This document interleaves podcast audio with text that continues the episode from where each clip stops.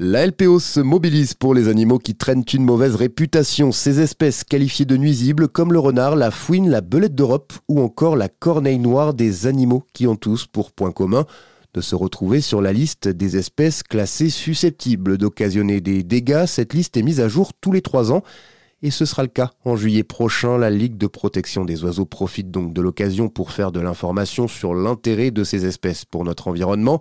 Cette campagne s'appelle Présumé coupable, les précisions de Cédric Marteau, directeur du pôle protection de la nature à la LPO. L'idée de la, campagne, c'est d'informer les élus, d'informer euh, les citoyens en disant il n'y a pas euh, d'un côté les bons et d'un côté euh, les méchants dans la faune, la faune sauvage toutes ces espèces sont utiles à leur écosystème. Hein. Elles vont avoir des rôles de régulation euh, des espèces comme les, petits euh, campagnols, les rongeurs, euh, etc. Ça c'est le cas par exemple des renards. Donc on va être des, aides précieuses pour la gestion de l'agriculture, pour éviter les, dégâts.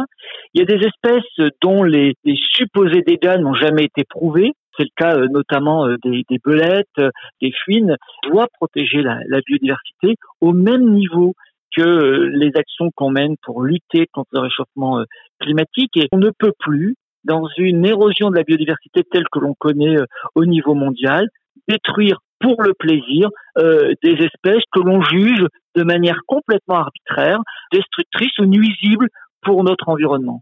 Ces espèces n'ont pas d'impact, très peu d'impact en fonction des situations. Lorsqu'il y a des euh, impacts, on peut les corriger, on peut mettre en place tout un tas de systèmes pour éviter que les impacts perdurent, mais on ne peut pas détruire ce vivant juste pour le, simple plaisir de certaines personnes. Et pour mieux faire connaître ces espèces, la LPO a mis sur son site internet des fiches d'information. Elle appelle aussi les citoyens à se mobiliser lors de la consultation publique qui sera lancée dans les prochaines semaines. Plus d'infos sur lpo.fr.